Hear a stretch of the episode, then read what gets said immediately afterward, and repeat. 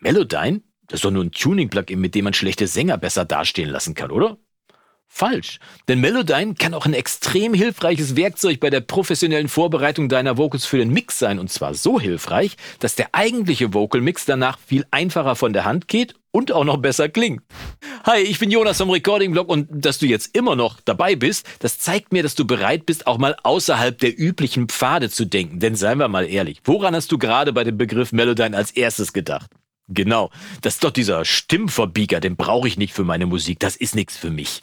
Ich meine, wenn es um den reinen Bereich der Tonhöhenkorrektur geht, dann will ich dem ja auch gar nicht widersprechen, denn für Jazz, Rock, Rap, selbst Autotune-Rap und auch bei Podcasts und generell gesprochenen Inhalten, da kann man natürlich auf die Tonhöhenkorrektur absolut verzichten. Aber Melodyne hat ja auch noch eine Menge mehr drauf, was dann durchaus aber wieder relevant sein kann im Jazz, Rock, Rap und bei gesprochenen Inhalten oder es ist zumindest extrem hilfreich. Speziell zwei Funktionen können dabei ein echter Zeitsparer und vor allem ein echter Qualitätsoptimierer für deine nächsten Stimmaufnahmen sein. Worum geht's? Ich habe schon mal eine Menge Videos zum Thema Vocalbearbeitung gemacht. Mit EQ, mit Kompressor, ohne Kompressor und so weiter und so fort. Und deshalb geht's heute mal um zwei wichtige, aber ja, eher technische Aspekte, die aber trotzdem für professionell klingende Vocals extrem wichtig sind, nämlich S-Laute und Dynamik. Spitze S-Laute brezeln dir nämlich beim Hören die Löffel weg und zu dynamische Vocals lassen den Song einfach nur Amateur klingen, mal davon ab, dass du dann die Hälfte nicht verstehen kannst. Und wenn du jetzt noch sagst, ja, dafür habe ich doch einen DSer und jede Menge Kompressoren in der DAW, dann stimmt das zwar, aber beides sind ja nur automatische Hilfsmittel, die für die Stimme dann immer nur einen Kompromiss darstellen können. Mit anderen Worten, du kriegst mit diesen Plugins zwar die meisten S-Laute und auch die meisten lauten oder leisen Bereiche von deinen Vocals unter Kontrolle, aber eben nicht alle. Und was hilft dann gegen unzuverlässige Plugins? Richtig, Handarbeit.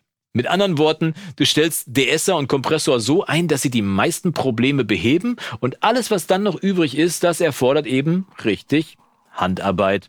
Und wie du genau hier schnell und gezielt mit Melodyne arbeiten kannst, das schauen wir uns jetzt am besten mal in der Session an. Also los geht's. So, da sind wir schon in der Session und ich schlage vor, als erstes hören wir uns mal den Patienten an, also die Vocals, um die es eigentlich geht. Also los geht's. So, so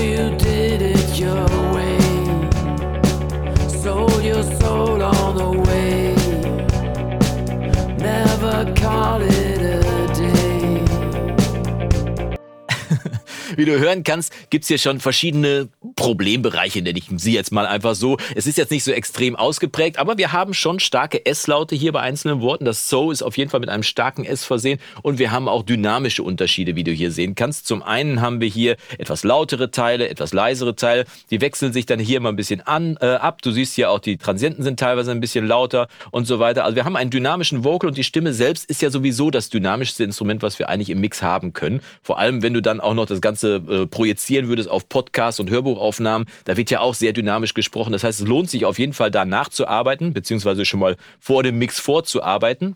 Und das wollen wir, wie gesagt, jetzt mit Melodyne machen. Ich mache mal eine Kopie von unserer Spur, damit wir gleich mal vergleichen können. Es lohnt sich dann also auf jeden Fall bis zum Schluss dran zu bleiben, mal zu gucken, was tatsächlich bei der Bearbeitung rausgekommen ist. Dazu klicke ich hier einfach auf die Spur drauf und wähle hier Spur duplizieren vollständig, also mit Inhalt. Drückt da mal drauf, dann haben wir zwei Spuren davon. Und jetzt können wir hier unsere Spur einfach mal mit Melodyne bearbeiten. In Studio One ist das ganz einfach. Ich drücke einfach Steuerung, wenn du am PC bist, oder Kommando M, dann wird Melodyne gestartet und analysiert auch sofort, was hier am Start ist. Du siehst, Melodyne rechnet hier erstmal und dann ziehst mal hoch, damit du es auch ein bisschen besser sehen kannst hier. So, das sind also die Blobs oder die Noten, die Melodyne erkannt hat. Die Noten, die erkannten, werden dann als Blobs bezeichnet. Wenn ich hier mal mit der rechten Maustaste draufklicke, kann ich hier das Werkzeug auswählen. Wir nehmen mal das Zoom-Tool, dann zoome ich jetzt hier mal rein und wir gucken mal, wie das hier aussieht. Also, hier haben wir den Start und da siehst du schon, dass die Noten in unterschiedliche Blobs unterteilt werden, nämlich einmal in einen tonalen und in einen atonalen Bereich. Atonale Bereiche sind S-Laute, Konsonanten und so weiter. Also alles, was man nicht singen kann. Du kannst S ja nicht mit einer Tonhöhe singen, aber du kannst Vokale zum Beispiel mit einer Tonhöhe singen. Also A hat auf jeden Fall eine Tonhöhe und S hat nie eine Tonhöhe. Deswegen gibt es den tonalen Bereich und den atonalen Bereich. Und der atonale Bereich wird hier gekennzeichnet durch diese geschriffelten Linien. In diesem Fall ist das sogar ein S. Und wir hören mal kurz rein. Ich schalte die Spur mal auf Solo. Das klingt im Moment so.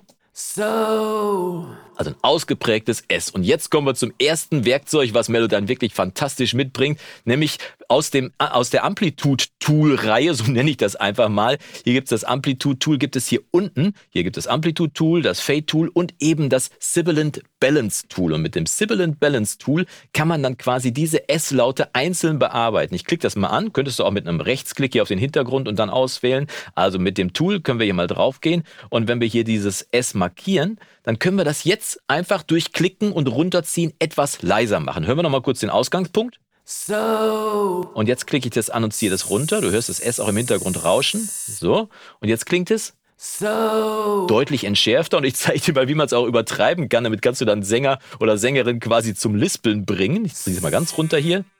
So. Ein bisschen sehr viel, ne? So. Also ist so haarscharf an der Kante auf jeden Fall. Du siehst auf jeden Fall, man kann da ganz gezielt eingreifen und selbst wenn dein DSer, wenn du erst mit DSer arbeiten möchtest, aber feststellst, da sind dann doch zwei S's durchgerutscht, die du mit der Automatik nicht eingestellt hast, kannst du einfach mit dem Sibilant Balance Tool reingehen und die auswählen und dafür sorgen, dass deine S-Laute insgesamt im Mix ausgeglichen sind. Kann auch sehr spannend sein, wie gesagt, bei Sprachaufnahmen auf jeden Fall. Ich habe mal alles äh, rückgängig gemacht hier, denn es gibt auch eine hm, Übung für Faule, sagen wir wir mal so, du kannst doch einfach mit Kommando A oder am PC mit Steuerung A alle Blobs auswählen und dann hier so einen S-Laut anfassen und runterziehen. Dann werden alle atonalen Anteile ein bisschen leiser gemacht. Da aber wirklich vorsichtig sein, weil man schert dann alle S-Laute quasi über einen Kamm und es kann sein, dass du einzelne S-Laute einfängst, andere überbetonst und andere vielleicht, ja, zu wenig betonst. Deswegen lieber einmal von vorne bis hinten durchhören. Dann kannst du auf jeden Fall bei einem Song, zumindest in drei Minuten Laufzeit, kannst du auf jeden Fall sicher sein, dass du alle S-Laute schon mal einigermaßen aneinander angeglichen hast. Das also der Trick noch für Faule. Aber kommen wir zum zweiten Teil, nämlich Dynamik. Dynamik ist ja der Abstand zwischen dem leisesten und dem lautesten Teil in einem Song oder in einer Performance. Und Vocals sind sehr, sehr dynamisch. Und damit dein Kompressor nicht so extrem arbeiten muss, kann man natürlich die Dynamik auch mit Vocal, also mit, mit äh, Melodyne zum Beispiel vorbearbeiten. Kann man auch händisch machen, aber kann man vor allem mit Melodyne auch machen. Und kann hier diese tonalen Anteile jetzt nehmen. Wir gucken mal hier vorne. Guck mal, hier ist ein Teil, der ist etwas leiser als der drauf folgende. Nehmen wir mal bei Takt 25, also einfach mal diese Blobs, die wir da finden. Das sind diese hier.